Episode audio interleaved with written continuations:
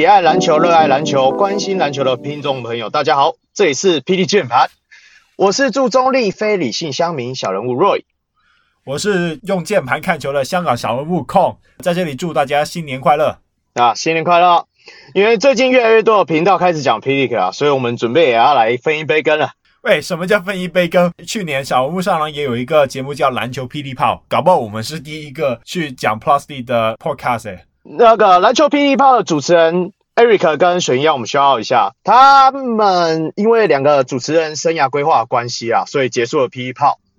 那你一个香港人为什么会想要跑来聊 P Prox？呃，因为主要的原因就是我之前在 Instagram 主要是讲那个 NBA 的嘛。对。但是 NBA 和我们就是主流的 FIBA 的那些那些打法很不像，嗯，所以就想说我也要看一些有关于就是除了 NBA 以外的联赛。但是呢，你要找 NBA 以外的联赛的那些影片，其实也蛮难找的啊，呃。这时候就 Plus D 就跳了出来嘛，Plus D 它直接在 YouTube 上播，所以我就哎每个星期六下午我就可以直接来看这些比赛，而且没有冒犯的意思，毕竟那个水平没有那么。就没有 NBA 那么高嘛，所以我觉得我可以在里面学到就是蛮多东西。我我不会去看 NBA 学灌篮嘛，我就可以在 Plus D 里面就看一看别人的走位啊，什么什么的，就是对，可以学到更多的东西。看我记得你你自己在香港也有带球队不是吗？带学生球队？对，我自己在香港也有带学生球队，所以就是感觉起来就蛮亲切的，就是有很多的一些啊、呃、走位啊战术啊都。都和我呃，我现在做想做的事已经蛮像的。对，这这个部分以后香港篮球部分，如果我们有时间的话，我们也可以慢慢的聊。那我自己本身的话是算看 NBA 蛮久的，我是十几年的拓荒者迷。拓荒者的问题我们今天就不要讲了，因为讲了我会难过。那我本身自己住在中坜，所以我是自己蛮喜欢桃园领航员的，也算支持。那从去年 P.League 成立之后，我是非常兴奋，因为毕竟就像当初的 slogan 一样，二十年磨一剑，真的，我们已经等了很久了。那 P.League 是难得是，毕竟我们看 NBA 久了嘛，你知道这种运动是大家都会打，但是要怎么把它营造出是一个呃篮球如同生活的般的氛围的话，这是一个很重要的。这跟我们想要做这个节目的主旨很像，就是我们需要有达到真实的反应，然后热烈的讨论，然后没有负担的，我们从键盘套到现场，给大家最 real 的讨论，也保持我们小人物上篮精神，让篮球的感觉不只是篮球，更像生活的一部分一样。那你自己对我们节目有什么期许吗？我自己是觉得，因为我自己有看一些呃 Plusly 的一些 YouTube 啊，然后一些粉专啊。实际上，我觉得，嗯，官方的味道有点太浓厚。毕竟，例如就是想说工程师嘛，就是你懂的，就蛮多，就是最近的打游戏，他们的打法，对，我懂，我懂，我懂。很多球迷在酸，我其实也是其中一个。这搞不好你在 YouTube 的那个直播上面一直看到有一个留言一直在写换换换换换换换，那个搞不好就是我。我觉得。我觉得就是想说，因为我看到有一些球迷的评论，他其实也蛮尖锐，而且而且是到点的，但是很多时候反而会被别人说是呃失在黑啊，我知道失黑嘛，对啊，就是跟你一样湿黑啊，哎、欸，我不是失黑好吗？还有什么说什么 T T one 打手啊什么的，我就觉得我就觉得哎、欸，我们球迷也有看球的那个就最直观的感受。我们也想表达我们自己的想法，而不是只一直在听一些官方的频道去说什么什么什么的。所以我认为，我们这就是开这个 podcast 的主要目的，就是以一个一个球迷的角度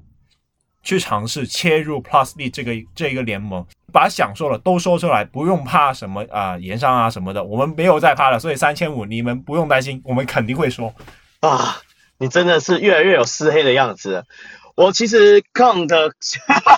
看的想法跟我很像。哎、欸，我上一季看最多的工程师，而我也很希望他们能达达到他们原本该有的样子。我知道了，但目前看起来我是真的蛮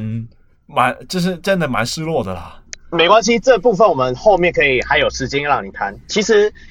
我们。主要想要在这个节目里做到，就是说，我们不只是只在键盘上打打字，也能够从毕竟我们都是坐在键盘第一排的嘛，所以我们要冒出头来，那跟大家分享一下我们自己的观点，然后也跟大家适时的讨论一下。其实凯讲的很对，有时候球迷他的看法很多种，那我们要怎么让他汇集起来，甚至是说能够有一个管道能够发声？我会希望我们的频道就是呃能够有这样子的目的性，能够让大家跟我们参与讨论，那激荡出一些不同的想法。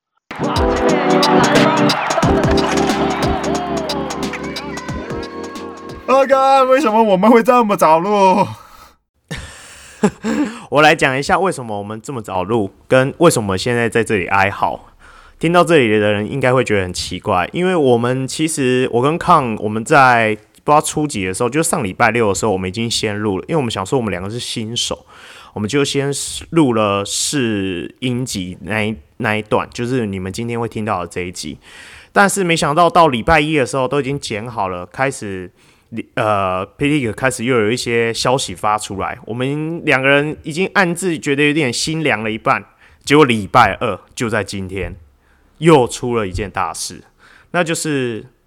Anthony Tucker 已经离队了。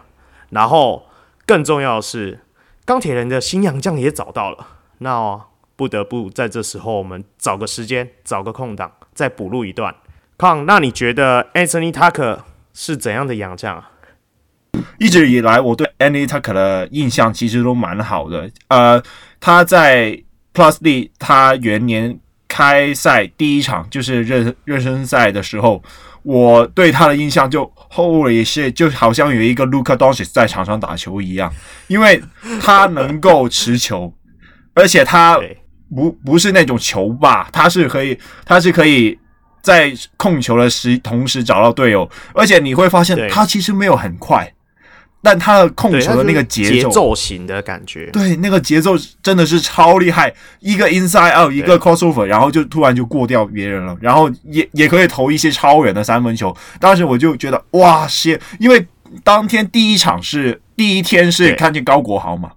啊、呃，然后下一周就变成 Anthony Tucker 在那边秀，哇，真的整整件事情就觉得哇，这个 Plus League 今年可以很很一定会很好看，感觉很精彩。对，所以。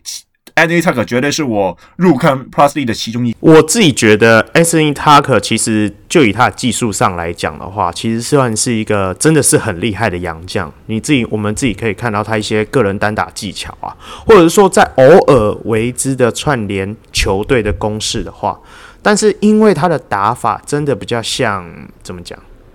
比较像不是我们台湾，应该是说不适合联盟现在潮流的。一种洋将，因为他是属于自带体系的，需要大家来配合他。那所以在上周，甚至是说上个赛季的钢铁人的比赛里，或者是说讲远一点，上一个赛季在他在梦想家的时候，在赛季末端，大家也都看得出来，没有上他的时候，反而球队球的流动轮转的比较顺畅，所以就是造成这样的结果。其实我这里听过一个想法，应该这也算 rumor，就是说钢铁人当初第一个官宣的球员就是 Anthony Tucker 嘛，对不对？甚至他们连一些本土的球员都还没找的时候，因为当时他们的计划是说找 Anthony Tucker 至少会有一个火力上的挹注，再加上当时他们可以握有的选秀权，可以应该可以选到像谢亚轩啊，或者是说。呃，现在国王的那个新秀，那个什么去了？洪凯杰，洪凯杰这样子的射手，他想说可以围绕着 Anthony Tucker 去打造一个球队，结果没有想到，好，第一个谢亚轩，呃，跑到隔壁棚去了，那呃，然后最后他们却选了陈佑伟，那也是因为后来他们的 Berry 教练看到陈佑维的一些特性，所以他们就是。也先把呃陈佑维给选下来，那当然后来结果就如同大家所看到的，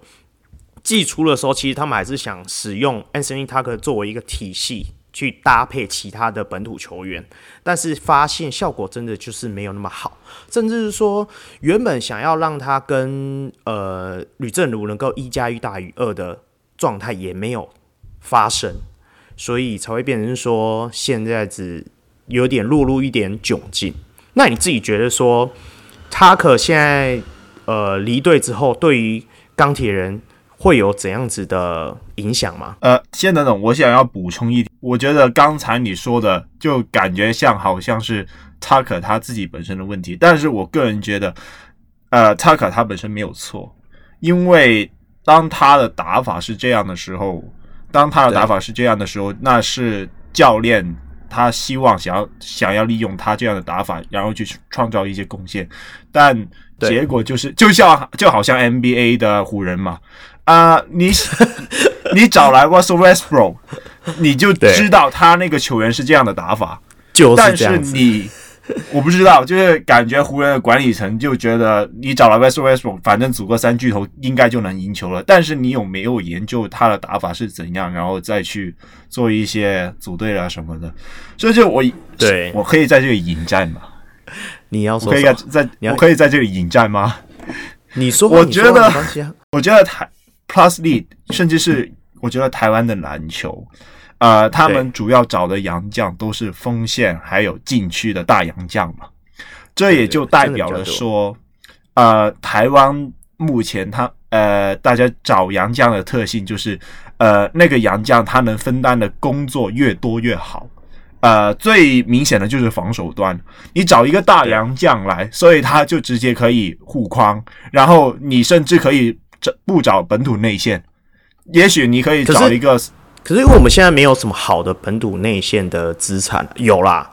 例例如像都在勇士啊，曾文鼎 对不对？或者是李德威这样的、啊、是吧？对，我就觉得说台湾，我不知道为，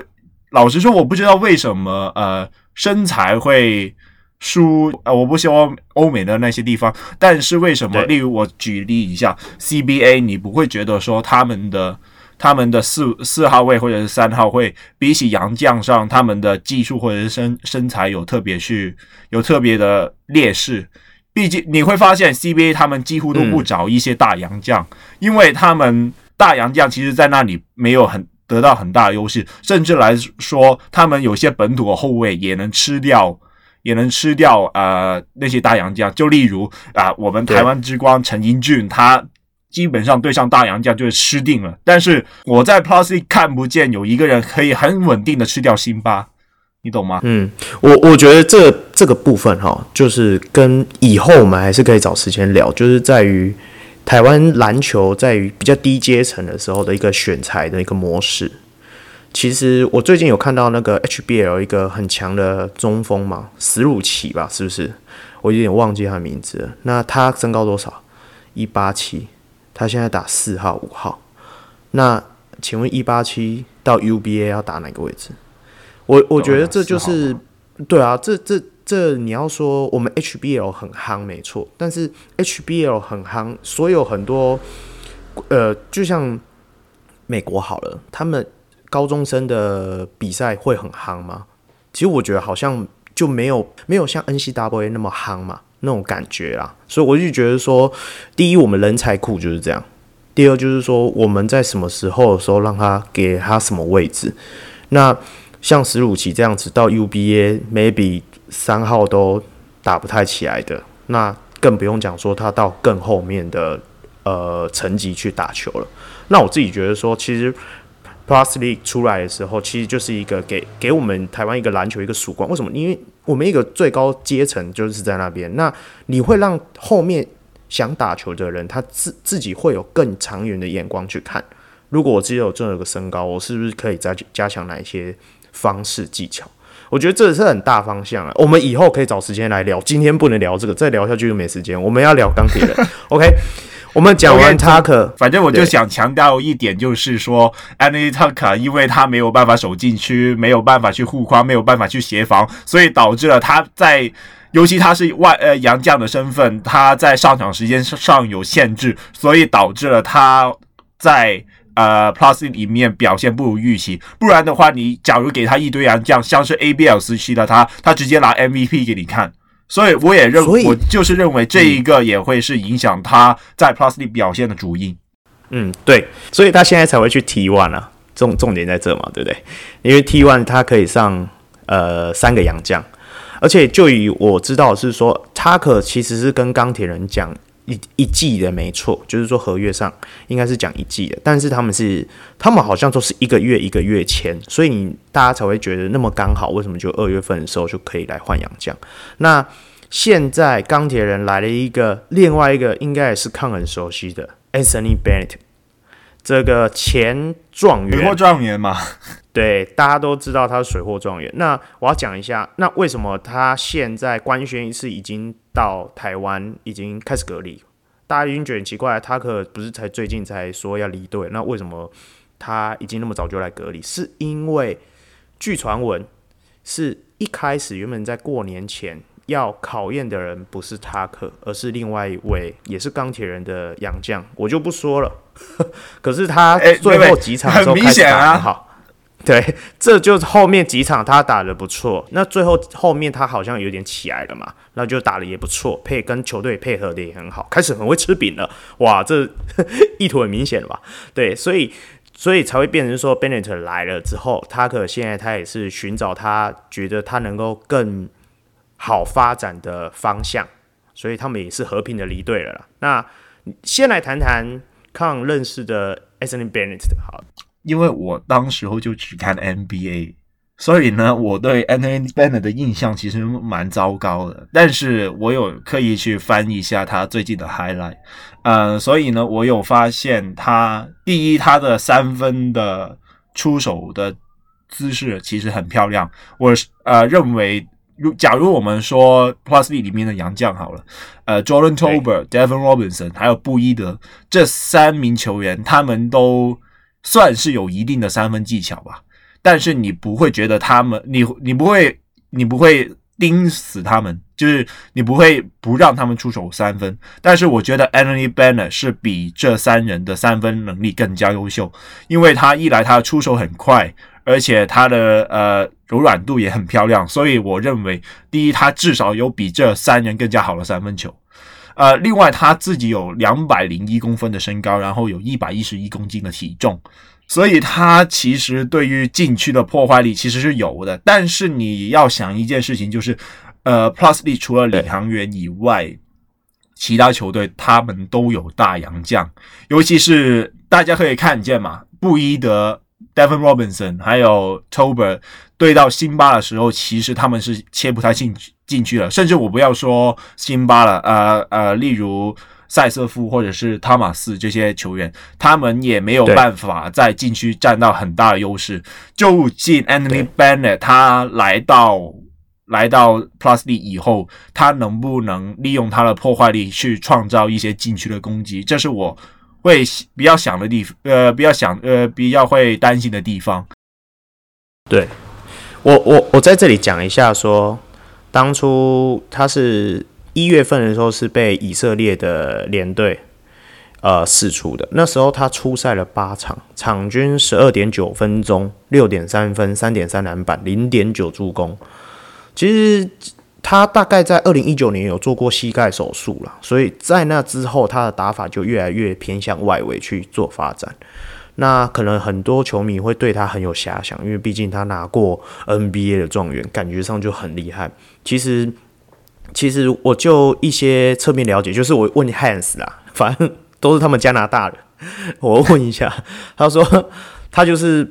脑子使不太上力，其实他就是那种。打球的时候，你知道啊，就是很有体能啊，你稍微晃一下，他就会飞起来那种人啊。就是以 NBA 的角度，如果去看他比赛的时候，大概会看到很多这样子的画面。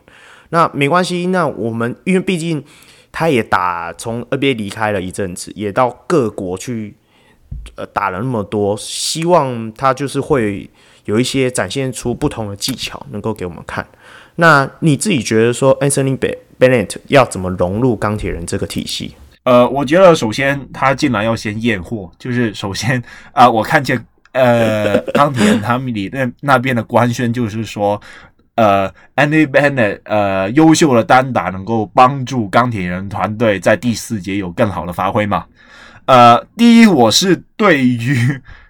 我是对于 Anthony Bennett 运球，我是有一点迟疑的，因为我一直在找他的 highlight，就没有看见他有什么比较特别的运球，最多就是拍一下后撤步三分球。嗯，我觉得这对对，我会很怀疑他自己他的单打能力了。就是假如你的运球没有很好，切入脚步没有很好，你就会很容易，尤其对到大洋将的时候，就直接 settle for jumper。呃，当然如果他准的话，绝对没有问题。但是假如有一天，毕竟射手这东西有有时候是吃点手感的，嗯，对。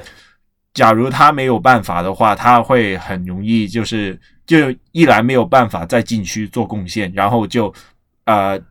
导致反正反而导致三分的空间越来越挤。就我们不一样的就是，嗯、例如 Brown Brown 虽然他没有很强的。没有很强的呃体能，也身高什么的，但是他因为有一定的运球，然而且能够把球带到禁区里面，再去找队友的能力，所以我们不会担心他会一和呃钢铁人的本土站在一起，站在三分线，然后卡住整个球队的进攻空间。但是如果嗯 Bennett 他的控球能力没有想象中好的话，也许这会是一个问题。OK，剩下就交给后面的时间，看 Anthony Bennett 在三月份隔离完出来之后，怎么融入钢铁人的球风里面。那我们可以后续再做观察。那在这里要感谢一下汪六帮我们做的这个 Jingle，真的非常的好听。我在剪辑这些呃声音的时候，音效的时候啊，我儿子都在在旁边偷听，然后他在偷哼那个片段的。那里面有很多小细节，自大家仔细听的话是非常有趣的。那就接下来正片开始喽。这个部分我们接下来我们跳一下，我们来讲谈一下我们上半季觉得说表现比较好的球队。我个人认为啦，新北国王其实在上半季的时候表现是真的是最让人出乎意料，毕竟他是新成立的球队嘛。那呃本土战力的部分也。一时之选啦，有从 SBL 过来的李凯燕啊、简伟如啊，甚至是说很久不见，在台湾很久没有打球的张文平啊，甚至重新复出的杨新志，都是很让人家期待。那也在教练的整合之下，其实本土整合的战力是非常的好。还有就是这个洋将汤马斯小火车，真的是非常让人惊艳。那你对于他，你有什么看法吗？我个人觉得汤马斯是一个呃非常适合去去围绕球队的核心去发挥的球员。毕竟你会发现，其实蛮多的洋将都是靠，就是他们比较适合当一个球队的核心。但是汤马士比较不一样的是，他就和钢铁人的 Taylor Brown 一样，他可以辅助球队上的球队上的核心、球队上的持球点去打。嗯，你可以发现他除了。当然，防守能力我们没有话说，篮板能力也没有话说。但是除了这些以外，他能够去做策应，去做给本土球员机会，而且他有一定的吃饼和外线终结的能力。这对台湾的一些持球点来说，是一个非常好搭配的一个常人。比起一般的洋将，就是很多时候你会看见洋将一直在自己打，然后球队都是围绕着他来转。呃，我就不说是哪一队啊，但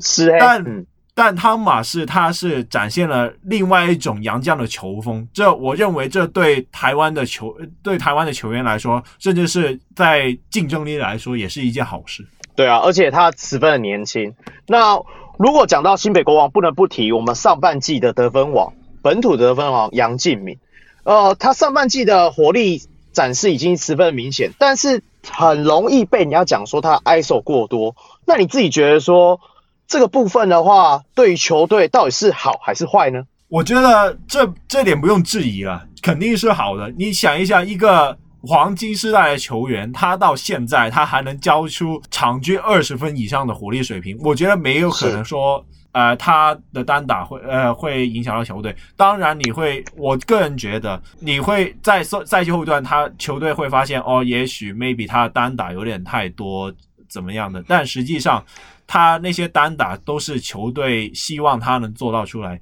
因为毕竟你会发现，呃，新北国王他其实最大的问题在于先发和板凳的那个战力的衔接其实不太够，因为你会发现他们经常先发可能会赢了很多分，但是板凳没有办法维维持这个火力，所以他们经常把李凯燕又或者是呃杨敬敏把他摆在板凳作为第二阵容的呃持球点或者发动点，所以这也导致了为什么杨敬敏的单打次数会那么多，而实际上他缴缴出来二十分以上的数据也蛮不错的，所以我认为这一个不是一个问题。另外，新美国王他也找来了洪志善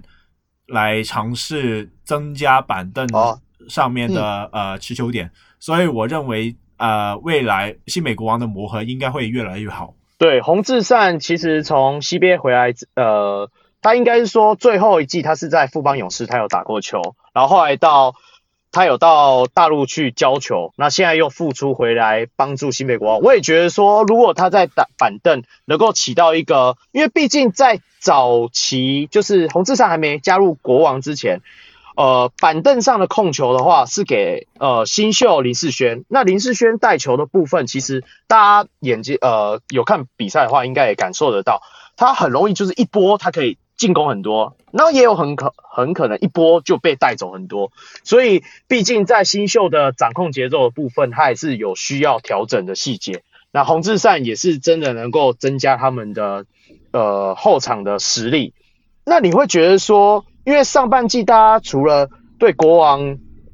除了呃李凯燕啊，或者是说我们的杨敬敏啊。还有一个人不能不提的，就是简佑哲。你觉得说简佑哲他在上半季的表现为什么能够这么舒服？啊、我觉得除了简佑哲以外，我觉得他应该和洪凯杰摆在了一起讨论。我可以说他们两个是新北国王的浪花兄弟，因为他们两人的三分都超过四成，而且把握力很足之余，他们也有很优秀的无球能力。啊、呃，我觉得比起嗯李凯燕啊、杨敬敏等等的发挥。洪凯杰和简佑哲他们两人的无球走位是更为重要，因为正是有他们两人的无球走位，让球队得以拉开空间，让擅长切入、擅长单打的杨敬敏和李凯燕可以做出更多、可以做出更多的呃进攻的贡献，从而去带动整个团队的发挥。对，因为目前就截止，就目前打到现在，六队里面三分球命中率最高的就是新北国王了。简佑哲跟简佑哲到目前为止，他是平均是有四十一点五的命中率。那洪凯杰的话是三十八点六，也是跟四成差不多。其实就以他们的表现上来讲，因为教练能够很简单的赋予他们在场上的责任，所以在跑出一些空档，该把握的时候就把握，这个很能够帮助到球队。那你觉得下半季他们会遇到怎样子的难关，需要去克服吗？我觉得第一个问题就是他们在呃本，他们毕竟他们的本土内线可能就会比较不足。我不知道 Quincy Davis 现在的状态如何，因为就我看的那几场比赛，嗯、我觉得 Quincy Davis 他的老化的程度其实也蛮明显的，所以他有时候会扛，我觉得他有时候会扛不住一些内线了，尤其在在第四节的时候，球队只能上单阳将嘛。啊、呃，你要留点时间给汤马士休息，所以第四节一开场的时候，汤马士是不会上场的。留在内线的也许就是啊、呃、Quincy Davis、嗯、Quincy Davis 加麦卡洛，又或者是又或者是另一位新的洋将。之前勇士对上国王的时候，就是利用双塔曾文鼎再加塞瑟夫这两个常人。去打一个 pick and roll 的攻势，另外一个人因为两人都有三分外线的能力，所以可以把其中一个中锋拉开。对，就所以也就导致了，呃，有一场输球几乎就是被曾文鼎打爆嘛。对对对，对，所以我认为，呃，未来他们比较需要担心的点是，他们第四节初段那个内线加上板凳的问题，会是他们要改善的地方。当然，如果如果 Quincy Davis 他后面的状态很猛的话，那我们也不用说了，直接国王总冠军了啦。对，这么早就要讲出国王总冠军，我们才录多久而已。不过就讲到锋线的部分的话，因为他们还有一个新洋将还没进来台湾，呃，现在已经进来台湾了，但是正在隔离中。就是这位洋将你应该也蛮熟的，你有在看 NBA，你也应该知道。就是 DeAndre Liggins，就是之前效力骑士队，然后就在总决赛去负责看防 Curry 的那个嘛。那你觉得他他的球风如何？你要不要形容一下给大家听？他的球风不用第一点不用说，就是他的外线防守绝对是没有问题的，毕竟是一个曾经守过 Curry 的男人啊。对，啊、呃，他在外围的防守肯定是毋庸置疑，也可以追，在无论是持球还是无球，他也可以做出一些很有效的防守。我觉得比较担心的点，也许就是他能不能，毕竟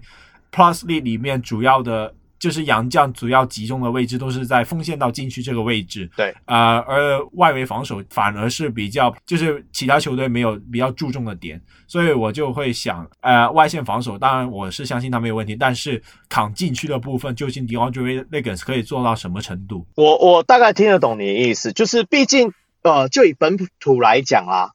最有外围攻击能力的人就是杨敬敏，结果也在他自己队上。可是他身为一个外围的防守大锁，他可不可以在换防的时候大也能够让内线的防守也能够得到加强？这是后续需要观察的部分。那除了新北国王的话，那还有不能不提的就是梦想家啦，因为梦想家毕竟是我们上半季目前呃胜场数最高的球队。那你觉得是怎样的状况可以让他在上半季的时候打出这么好的表现呢？我觉得梦想家呃能够现在成为联盟第一的关键就是他们呃的防守。说真的，他们你会发现其实他们的进攻有时候会有点落塞，嗯，因为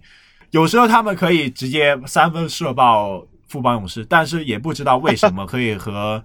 呃，可以和钢铁人啊，或者是工程师打一个很很惨的焦土战。我觉得他们能够赢球的关键是在于他们的防守，因为你可以看见，其实他们场均得分是没有破百。对。但是为什么能够站在联盟第一的位置呢？是因为他们有防守，而且他们的防守不是靠洋将哦。对。大概大家都知道嘛，Brandon Gilbert 就啊，对，呃、比较对对，差一点，就就希望他不要再犯满离场了啦。所以他们是主要是靠外围钱肯尼，还有吴永胜，还有陈立焕等等的压外围压迫，还有再加李德威他的护框，达到这个成绩。我觉得在一个全本土的阵容能够打出这样的防守表现，是一个非常难能可见的事情。对，这梦想家真的是一个很妙的球队。如果你去查数据，你会发现哦，他的两分球命中是非常低的，投篮命中率其实是六队最低。而且他的三分球命中率却是全联盟的倒呃第二名，所以基本上他就是以外围去发动进攻，不用讲嘛，Gilbert 大家都知道他的犯规累计次数有时候都比他的分数快了，所以不太能够期待他的内线的进攻。那你自己觉得说，除了这部分，他还有接下来即将要进来的新洋将的部分，目前就以。官宣来讲的话，其实它是会有一个大概六尺十一寸的呃四五号的中前锋会来。那当然也会有一些 rumor 说，去年有效力过梦想家的 Sheik 会回梦想家，因为这个部分其实对对对，其实这个部分的话，其实就跟一些访谈呃 G 他们那些 G 人访谈过，就是洋将这种东西一定要到台湾才算数。所以，就你这样子看来，如果他们再增加一个有外线能力的大中锋，对他们来讲会比较好吗？我觉得第一个问题就是，呃，当你找来一个大中锋，然后 Stephen Hicks 可能回来，那就是代表有球有杨家要领机票了哦。如果两个都来，当然会啦。因为目就目前联盟规定是三月二十五号以前要登录完毕嘛，就是说三月二十五号以前你的洋将是可以随意做更动，你请十个也没关系。但是二十五号以后你就要确定你想要带呃确定的三个人，所以是还有一段时间，对啊。那你自己觉得说，如果真的加入一个有外线能力的大中锋，对他们影响是好的还是坏？我觉得对他们影响当然是好的。目前嗯。Gilbert 他还没足以成为一个可靠的禁区战力，李德威经常要就是因为 Gilbert 犯规而上场，结果他一不小心就可能扛了杨将大概可能三节以上的时间。我觉得这对一个本土中锋来说消耗实在太大了。我啊、呃，尤其我们知道李德威在季前其实有一些伤势嘛，对，所以我会担心。他在扛洋将之后，他的续航力会怎样？所以有签一个新来的大中锋，绝对会绝对会是好事。另外就是说，就像你刚才说说的嘛，梦想家他们的两分球的命中命中率其实没有很好，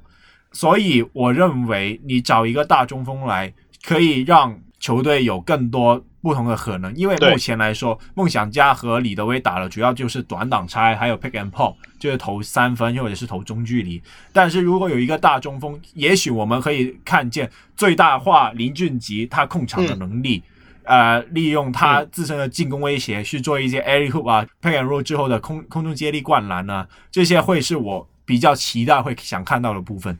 对，因为毕竟他另外一个，那你自己知道说另外一个目前在梦想家队上的布伊德，他的呃这个洋将，你自己看他上半季的表现的话，他的特性到底是怎么样子？呃，我觉得多少是因为他的脚的伤势会有一些影响了，所以会导致他上半季的表现没有那么好。我个人觉得他是一个比较偏内线，但是他又没有足够的弹跳能力去吃饼的一个呃四号位选手，所以我认为他比较像是会。在篮下会做一些低位单打，又或者是又或者是面框切入的球员，我不认为他的三分有很准，所以我认为他会比较倾向切入，所以也许可以呃在他状态好一点之后，可以补一下梦想家他内线的进攻，然后可以多打一些错位的低位单打。你不你不觉得他的感觉很像去年勇士，然后现在到隔壁棚那个贾西亚那种感觉吗？打法会吗？我我个人看起来是这样，呃，我觉得的确会有点会，但是布伊德他他的特点在于他，我不不见得他有很强的持球的欲望，嗯嗯，所以我觉得他是一个蛮好配合的一个球员，尤其是在呃最最近他在打那个勇士嘛，哦不是在在打那个领航员的时候，他我看见他有做一些呃像是底线 punch 的一些低位单打，都是。战术做给他，而不是他自己主动去要球的。我觉得他认，我认为他的配合度应该是蛮高的，不会像是说，呃，因为上一季贾西亚他比较是会作为发动点去打球，所以会比较不适合不适合富邦勇士的打法。但是布伊德，我觉得他会是一个蛮认命的呃洋将，他会愿意跟随教练的指示去做一些去做一些无球的跑动，然后就。作为单纯的终结点去做进攻，那接下来我们就可以谈到上半季比较让人家失望的部分。这个部分我很熟了，那应该大家的答案都差不多，就是桃园领航员的部分。我自己本身也有去现场看过国体大的开幕战。那呃，龙哥就是郑志龙教练在寄出的时候一直谈到，就是说领航员想要打快速的球风。但是可明显感受到，除了不只是得分方面，甚至是说在打法也跟我们想象中的打快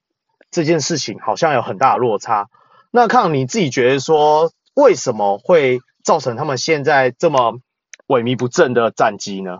我毕竟比较年轻啊，我是从那种就是 Curry 的那种时代开始看球的那种球员。对于我来说，一个比较快节奏的球队打法，应该是要搭配一个比较强的自主进攻能力的球，呃的控卫，或又或者是持球点去发动进攻，然后利用他自身的进攻威胁，然后去做一些其他球员的空档。嗯，而我没有在领航员的身上看到有任何一位球员能够做出这样子的表现。要、yeah, maybe 我们也许可以在最近一场的比赛，我们可以看见关达佑他非常积极的去自行去带动那个进攻。但是如果整体来说的话，我感觉领航员好像没有这一个人物。对，因为毕竟他一开始一直不断先发是吴家俊嘛。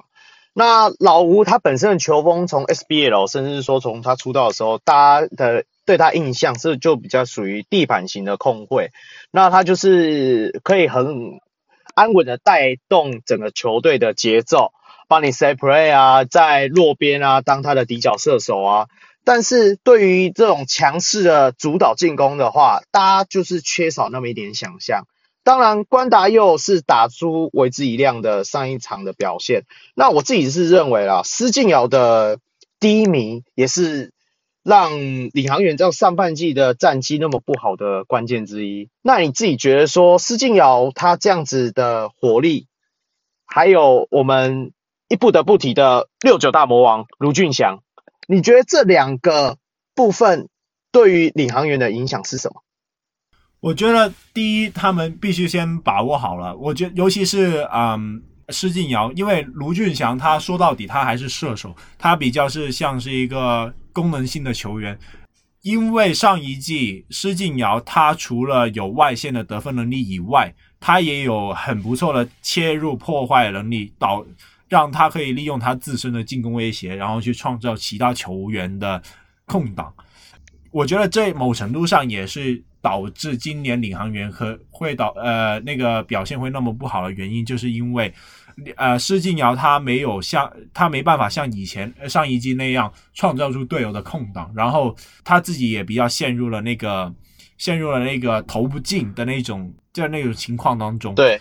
呀，对我来说，就是现在领航员他自己打他的打法，我看见他们有很多的 hand off，然后他们的他们打球的确是蛮、就是蛮保守的，我觉得这就是。如果当初龙哥想强调他们是要打快节奏的话，我觉得他们战术的体系是似乎是没有和他们快节奏的球风拉上等号。因为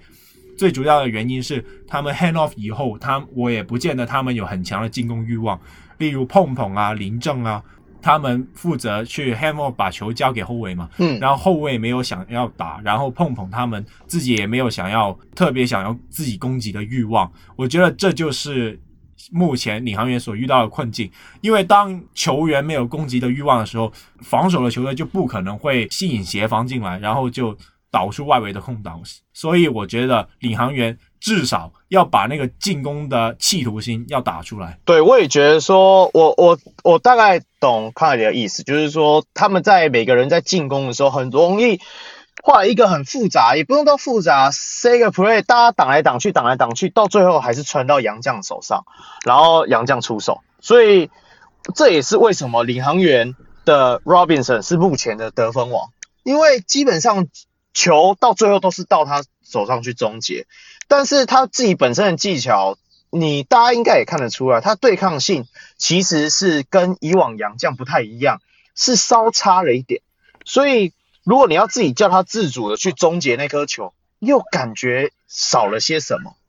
那你觉得洋将的部分，像他们接下来龙哥有想要再找一个锋线型的洋将？那你觉得领航员是要再找一个锋线型，还是真的就回归再来一个大中锋才对？呃，首先啊、呃，我们刚才就只提了那个领航员的进攻问题嘛，实际上他们的防守也蛮惨的，因为 Jordan Tolbert 和 Robinson 他们都不算是那个传统的中锋，对，所以导致他们在面对其他球队的时候，就算是钢铁人的 Benson 也能把他们的禁区。就是是对他们继续造成很大的威胁。对，所以如果他们想要找一个传统的中锋的话，我是觉得是可以的，因为毕竟他们要保护一下禁区，而且你会发现 Jordan Tolbert 和 Devin Robinson 他们的功能性其实蛮像的，我们没必要去上两个功能性一样的球员。对，对不对？所以有一个大洋将是好的，但是另一方面，我们刚才讲到了进攻的问题嘛，我们刚才讲到。我们刚才讲到，因为现在领航员没有一个能够自主突破的点，哎，所以想说，如果领航员找到一个可以能够自主进攻的洋将，然后利用他自身的威胁去创造机会给其他队友，呀，maybe 这会是一个领航员呃进攻的解答。但是我觉得以长远来说，本土球员必须得跳出来去。创造他自主进攻的能力，然后去让团队的流动打起来。所以我认为还是找一个比较大的中锋会比较划算，因为你迟早本土球员也是要自己去攻击嘛，不能只靠洋将去打。对对，你你刚刚讲说创造自主进攻能力的洋将有一个啊，在钢铁人啊。哎哎哎哎哎，他上场就输球嘛。然后先不要，先不要，你已经湿黑了，你现在还变刚黑，也太多了吧？我我我个人认，我认为你讲的部分也让我很同意，就是说，其实因为李航远，你要说他的内线很多，也算蛮多的哦。你看陈冠泉啊，林政啊，林政也有两百公分啊，甚至说去年打得不错，林耀宗，他或者是说在 SBL 的也打得很很好的施延宗，他们基本上也都被呃龙哥弃用。其实这部分是真的让我无法想象的。那当然啦，我我个人认为，在热身赛打得不错的黄龙汉、大汉，然后因为受伤的关系，他只打了两场，我觉得这也可能影响到他们球队上的整合。因为如果在还记得热身赛的时候，其实大汉在破解对方在全本土的时候啦，大汉在破解对方的区联防的时候，都会是大汉去占中锋那个位置。那现在他受伤了，没办法打，就会变成说这个角色就好像就会让。Jordan Torbert 去打，那 Jordan Torbert 毕竟有跟大部分领航员的球员在去年 SBL 的时候就合作过，所以还有一定的默呃，还有一定的默契。但是我觉得，就是因为你把 Jordan Torbert 移到了你要去破解对方区域的这就是我们中枢的位置，反而降低了他原本可以在篮底缴获的能力。对，因为毕竟他就是也不是一个外线为主的球员。我我我相信这也是影响之一啦。那如果到最后龙哥还是找了一个锋线型的，所以你就会希望锋线型的是要有一个能够有自主进攻的能力就对了。没错啊，呃，你刚才也讲了一个很很重要的点，就是大汉他在热身赛的时候他拿了大三元嘛。对，但是我必须得说，他的大三元很多都是靠短挡拆而拿来的。呃，短挡拆是比较经常在什么时候要打呢？就是因为持球者他有很强的进攻能力，所以中锋必须得对上去。而现在我看不到领航员目前有这一号的有这一号的持球点，所以我希望将来他们要在这一方面，没可能是关达佑，又或者是施晋尧，他之后的状态会调回来，不然的话，就算是。大汉回来，我觉得他们也没有办法打出在热身赛的时候的效果。好，领航员的话，接下来改了赛程之后，呃，二月份的话只会有两场比赛啦，所以我就希望说这两场比赛有那么长的休息时间，能够呃，除了大汉一些伤病的状况能够慢慢的回来以外，就是像施晋尧啊这些人也更能够找回他们应有的状态。OK。那我们都讲到这里了，你真的不要提一下你爱恨情仇的工程师吗？Really？所以我们现在第一集我们就要开始引战了，是吧？直球对决啊，你怕屁啊？对不对？没也没有，我我我我这里讲一下好话，高国豪，我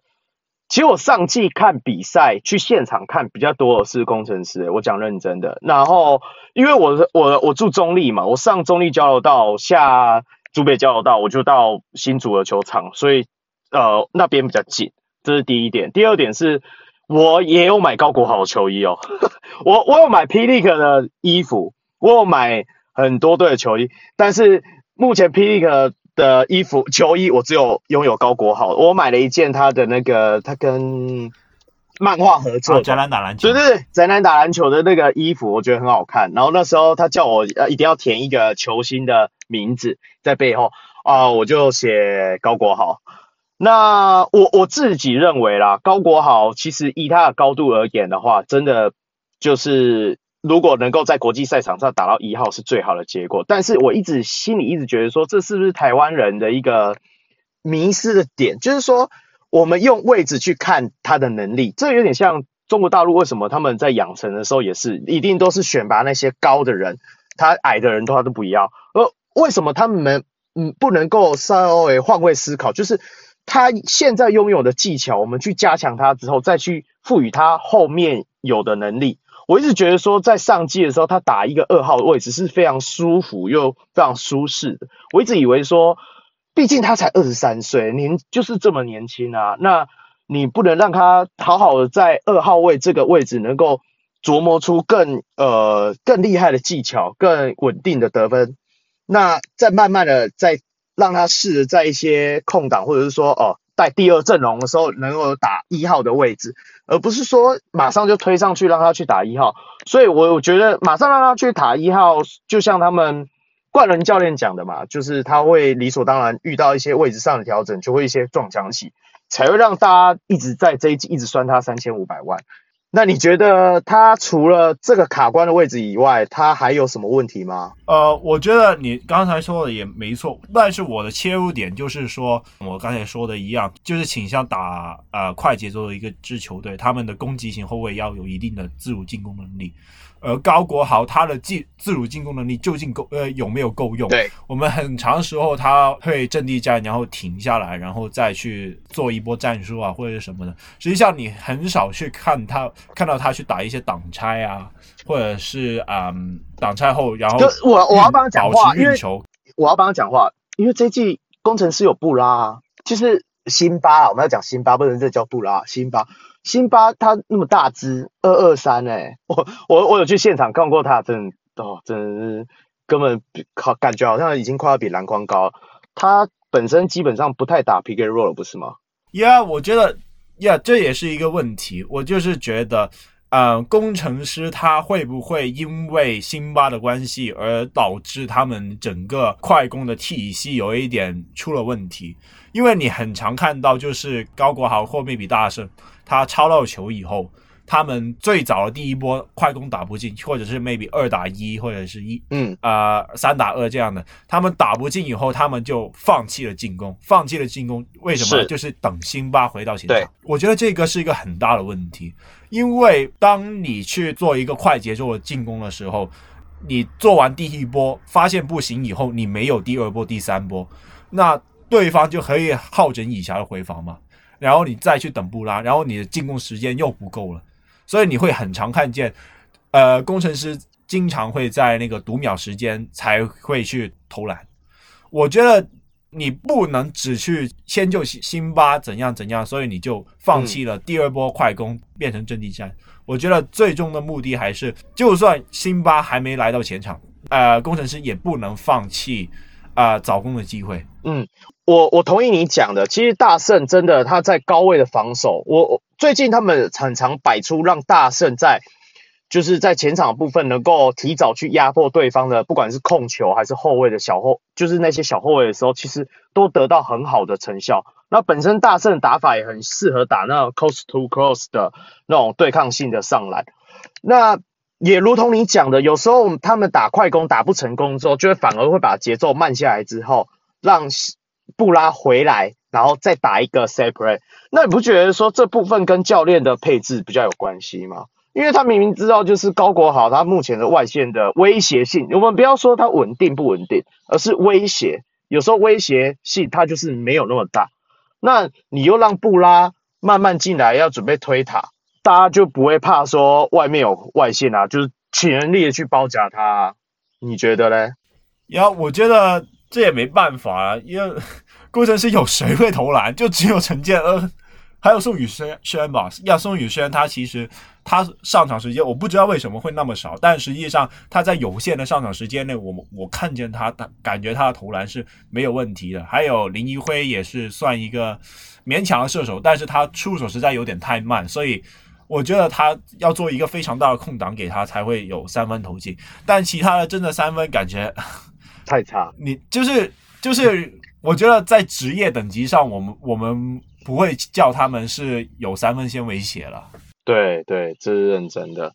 所以下半季你自己觉得说，工程师在三分线的把握度也要提升就对了。呃，我觉得至少你要先敢投。我自己觉得，呃，工程师他经常在那个读秒阶段出手嘛。嗯，我觉得主要的原因是因为有些球员他。不敢投，最简单，李佳瑞。嗯，李佳瑞他，嗯，有时候他接球以后来一个刺探步，然后拍一下，然后再后撤步，发现对方放他三分，嗯，结果他自己不敢投，再传回去，这是第一个问题。除了李佳瑞以外，我们经常也会看到一个，嗯，工程师对对联防的战术就是。啊、呃，有两个挡在左边的底线，然后就有一个射手跑出去那个底线接球投嘛。嗯，我就我发现除了陈建恩以外，其他人都不敢投这球。对，那既然你不敢投，那我们做这个战术的目的是什么呢？哎、嗯，我觉得最工程师他阵地战最大的问题就是他把很多的本土球员当成诱饵，去尝试用本土球员。的呃，进攻威胁去做给辛巴打，对，但实际上有没有想过，辛巴他本身他就是最大的诱饵。对，啊、呃，本土球员可以利用辛巴的威胁性去得分，而不是反过来。对对，因为你每一球你都给辛巴打的话，对方很容易就猜出来要你你想要怎么打，结果他就是你的那个空间越来越挤，所以你会发现，每当第四节对方守联防，然后工程师自自然而然就会爆掉，然后就失分。我我我蛮认同你讲的，我也觉得说他们队上其实很多人，不管你想不想尝试，你在跑这些 set play 都已经有空档的时候，真的要勇敢出手才对，而不是说，因为毕竟其实你你们都要跑半半场了，你代表布拉就是在里面抢篮板，你怕什么呢？也不如不能为了他自己，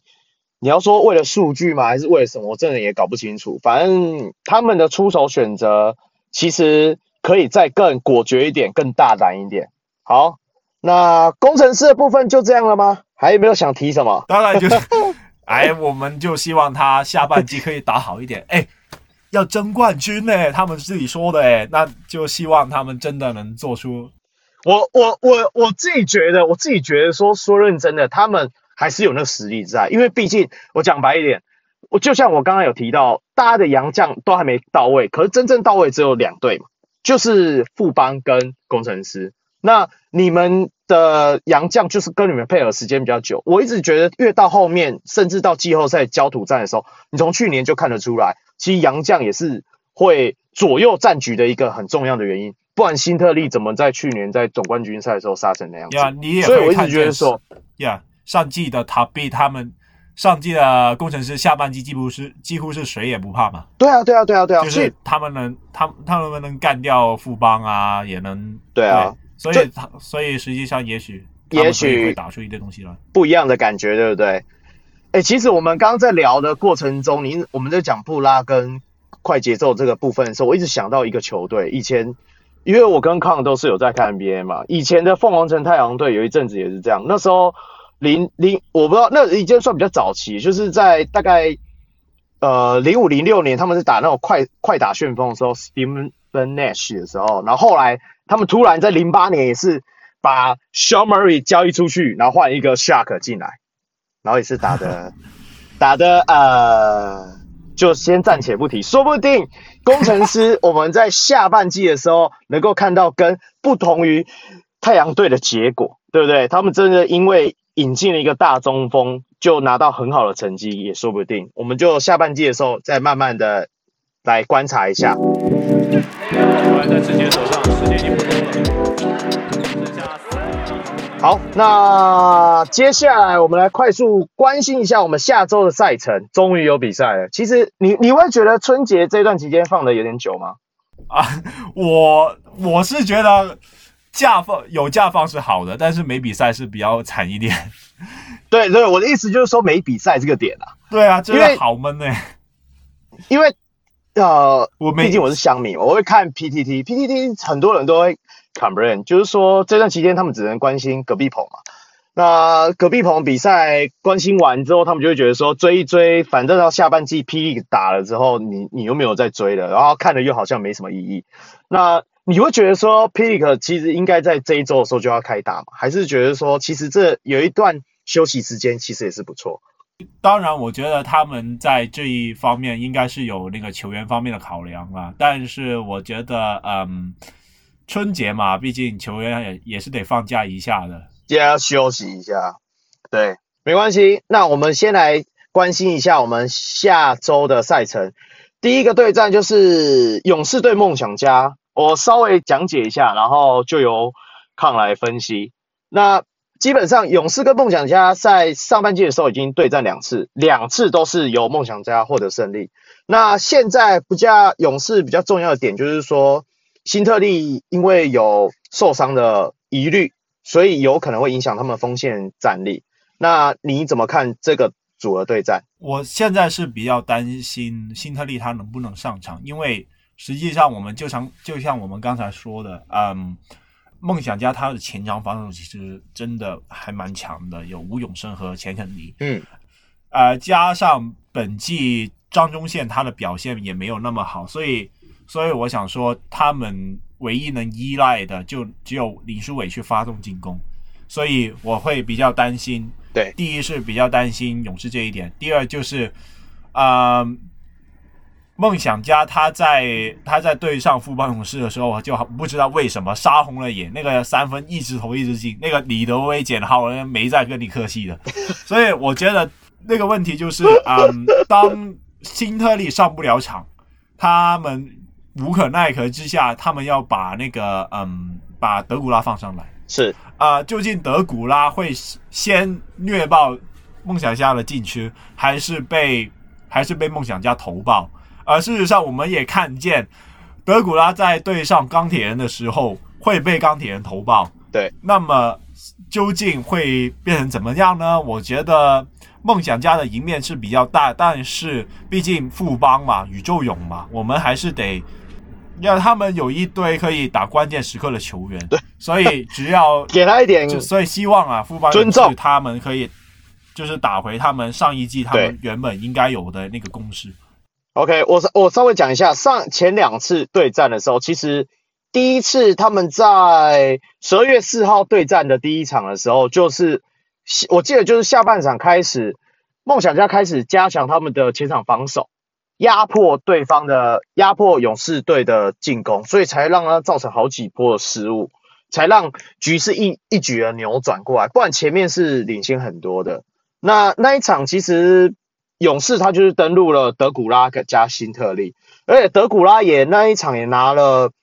呃十九投十三中，还蛮高的分数，但是最后还是结果没有到很好。所以我们接下来如果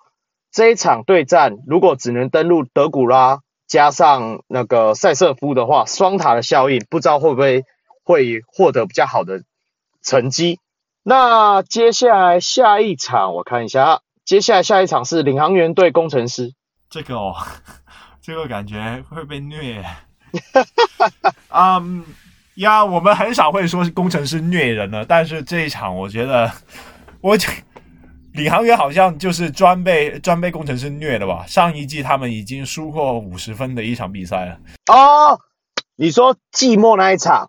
有有有一场、就是，那个我有印象，那一场我有在我有在现场。得赢下这一场，才能有机会去进那个有嗨爆那一场嗨爆了，就是、那个大赛快攻快对对对，这个我们后续有机会我们可以再聊到。不过我要讲的是说，今年他们对战的第一次对战，在国体大对战的那一场，我也在现场。就是，呃，领航员整个禁区被布拉，哎，又是布拉，辛巴完爆的那一场。我我我个人觉得说，因为赛前不断的龙哥一直提到说，领航员可以用打快的这个部分让布拉跑死。不过，我真的看现场的时候，真的没有被跑死。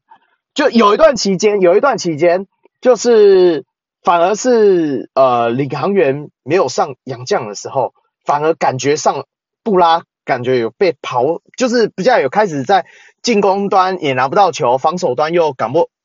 呃，回不了，呃，后场的时候，有感觉到有点说，哎，我们可以一直拿到分数，可是后来也是马上熄火之后，就又风云变色。所以你觉得说，如果这一场领航员想要从不呃辛巴的手上获得一点胜利的滋味的话，要做到怎样的部分？我觉得第一个问题就是他们要先想一想怎么把那个节奏节奏推快。呃，辛巴应该篮下两分是拿定了，但实际上当时当时呃你在国里他看工程师对领航员的比赛的时候，那是赛季非常初期嘛？对，赛季非常初期，那时候还有吉伦的时候，吉伦还没被对对对对，我觉得。呃，在经过领航员在经过磨合的时候，他们的确有把一些快速进攻的元素放在杨绛的身上。啊、呃，就像例如上一次就是新美国王对上，嗯、就是麦卡洛呃第一次登陆的那一场，新美国王对上领航员。其实领航员的确有尝试让呃杨绛去跑箭头，然后就去呃。做一些快速的得分，而实际上效果也没有很差。虽虽然还是输球，但是也是输十分左右，还其实还好吧。对，呃呃，跟其他场比起来好好很多。对，所以我觉得，呃，如果我是领航员的话，我会利用呃杨将们，就是 Robinson 的机动性去尝试去跑多一些这样的进攻，借此去扰乱对方的那个节奏。呃，另外一个点就是在于防守辛巴的部分。嗯，啊、呃，其实我觉得他们的本土内线其实是还够用的，因为他们有两个嘛，碰碰和林正嘛，林正有两把攻。对啊，啊、呃，虽然我我肯定说是挡不了辛巴，但至少把他推出去，然后就让更多工程师的三分用三分线去做结，会是比较好的选择。当然，领航员他们。自身本土也得要争气了，就是就像刚才说的，他们打球太客气了，切太浅，尤其是你面对到的是有高国豪的工程师，他们呃无论是那个球呃球迷的效应，还是说他们本本身自己都是一个很吃气氛去打球的球队，对，所以当你的气势被压下去的时候，工程师很容易就会一波再一波都往你身上压下去，所以。我觉得这就是领航员经常是为工程师的关键。对，我，我我自己稍微提一下，我去看的那一场，其实那一场的话，就是陈冠全那一场有拿到四颗三分球的那一场。那我觉得说陈冠全能够在呃对位在呃辛巴的时候，是否能够从外线惩罚他，这也是这场比较重要的一个点。那当然还有就是说，其实就像刚刚凯刚刚讲的啦，所有人的三分线也都要找回来了。如果你想打快的话，真正有空档却投不进，其实也是影响很大。没关系，那讲完了领航员跟工程师，我们就来下一场的话，就是钢铁人对梦想家。这个组合真的很有趣，因为我自己觉得说，这两队其实很好看。因为如果大家有回去翻一下数据啊。他们这这一本季已经打了几场，三场吧，基本上这三场都非常刺激，都是目前打了，其实应该正确来讲的话是两场，两场部分都是打得非常刺激，而且都是分差都是非常小。一场就是呃塔克去撕球衣那一场嘛，布朗第一次登陆，打到最后第四节的时候不小心输掉。啊，另外一场的话，就是在这一波主场二连胜之前，在客场的，呃，在梦想家主场的比赛，也是到第四节最后的时候才被拉开的。不管前面都是非常拉锯的，所以我一直觉得说，钢铁人对于跟梦想家的这个对战组合，其实是非常好看。那你觉得说这一次的话，有什么主要的看点吗？我觉得首先第一个最主要的看点就是。呃，上一次钢铁人两次对上梦想家的时候，他也是上 Tucker 再加 Brown 嘛。是，这个问题主要是当时 Benson 他没有很好的融入到球队，当时大家就一直说，嗯，他作为传统中锋，但是他没办法去做很好的禁区的威胁，然后护框方面他也没有好好像做了很多贡献，所以当时就钢铁人就会倾向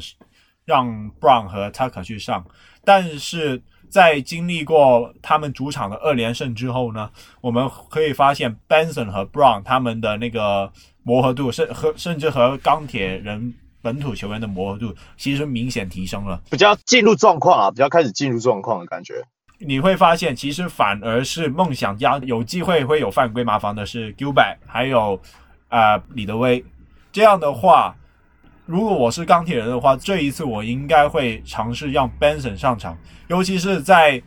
啊、呃、陈佑维他的控球，在上周你会发现他已经成变得比起季初以来他成熟了很多。嗯，所以对，所以你会发现，嗯，钢铁人他们倾向于他不会在第四节放上 Brown 或者是 Tucker，因为他们觉得呃陈佑维他自己也能控好整个球队的节奏。呃，所以他们也可以放上 Benson 去来尝试保护禁区啊，又或者是嗯提供禁区的威胁。所以我觉得这是一个非常重要的看点，因为梦想家他们没有一个很强的内线的洋将，究竟 Benson 他会对梦想家的内线造成什么样的威胁，会是这一场比赛的看看点。OK，好，我大概了解你说了，不过其实我还是要提一下。呃，梦想家跟钢铁人这个组合哈，我也会很期待我们林俊杰跟陈佑维能够交织出怎样的火花，因为毕竟在上一次的比赛之中，陈佑维还没有成长到说像这两场在主场的那种感觉。那如果真的就龙图开讲的，说到时候登陆的是布朗，再加上那个 Benson，那是有陈佑伟主控的时候，他就会直接对位到李俊吉。那这个新世代控球的对战，应该也是非常可以精彩可期的。那接下来的话，还有做一次做一个对战，就是西北国王对工程师，又是你的工程师啊。那你要来好好讲一下，你们家工程师遇到了，应该算是现在球这这这个组合很很酷哦。这两队应该算是目前球迷最多的吧？应该算是呀，对吧？应该对吧？应该可以算了，可以算。那那你觉得说这两个人气组合的对战的话，有什么看点？我觉得第一点是，呃，上一次。工程师是虐新美国王嘛？主要的原因就是因为对新美国王当时是全本土 没有洋将，呃，汤马士是受伤了，而这一次就是汤马士他回来。对，毕竟我我我知道汤马士很强，呃，而且他能提供他能提供很好的防守，呃，有三分外线，对，而且进攻端能吃饼，也不会呃有一些，也就是不会像杨绛那样一球在手的打法。但是那只是适用于啊、呃，对于其他球队那种比较传统的打法那一种。但是工程师是一支比较，我我会说比较奇怪嘛，就是他们会倾向把球塞给辛巴，毕竟世界上有像辛巴那么高的人也没几个嘛，呃，所以他们就会直接把球塞给辛巴打。我自己是觉得啊、呃，汤马士即便他有很好的意识啊什么的。他能不能一个人扛住辛巴会是一个问题，对，因为毕竟辛巴这种超乎常理的身高，会是汤马士比较没有遇见过的。对啦，因为因为本身在这种超大型中锋来讲，今年就在台湾的篮球场里面就有辛巴，还有德古拉，都是超过二两百二以上的存在，而且以辛巴来讲的话，他的手感又那么好，那。我也同意你讲的，汤马士毕竟之前，甚至是说他在 NBA 赛场上都不一定能够遇上类似像辛巴这么巨大的角色。那可是汤马士有外线啊。对，这也是一个很重要的点。我觉得，我觉得你你有没有觉得，就是当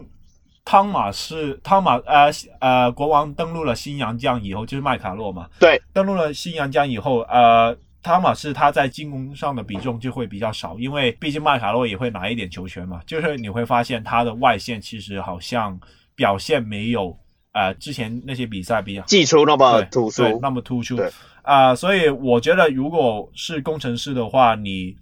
当然你他的外线你还是要得防的，但是会不会呃辛巴就就继续保留在不出来的这个策略上。然后就是，当然我觉得另一个。最重要的问题就是他们，呃，李凯燕他是主要以切入为重心的后卫，呃，辛巴他他如果能够一直归在篮下不出来的话，对于李凯燕来说也是会一个也也会是一个非常大的挑战。说真的，我觉得工程师很迷啦，就是有时候他们会烂到，会烂 会烂到你们的你你根本不觉得他们会的会是打职业队，但有时候他们。就是那个气势上来以后，他们又会打的哦，感觉还蛮不错哦。那个防守，呃，有有出来哦，怎样的？但是我感觉啦，就是如果我们以正常的情况来说，嗯，其实辛巴对于新美国王的发动点，尤其是杨敬敏和李凯燕来说，其实是蛮头痛的。就就看啊、呃，汤马斯当天的那个三分的手感，还有啊、在防守端如何限制辛巴的发挥，会是非常重要。嗯嗯嗯。OK，好，OK，那节目也到了尾声，在这里先感谢一下小人物上篮的主持人汪六、Hans 还有富的协助。那最后也要宣传一下，欢迎各位小人物到小人物上篮的专业与粉丝团跟我们留言互动。呃，也可以到我自己的 Instagram 专页 Kong NBA 留言给我们，又或者是私信我也没有问题，去聊聊那个比赛。希望我们下个星期还会录吧？我们还会录吗？会啦，会啦，你不用这么快就投降好不好？那我是这里是祝中立非理性的乡民小人物 Roy，我是用键盘看球的香港小人物 Kong。好，我们下回再见，拜拜，拜拜。两千三百万人的期待。变成了一卷也做出来了哈德快速推进接上三二一 go 不如意了了了了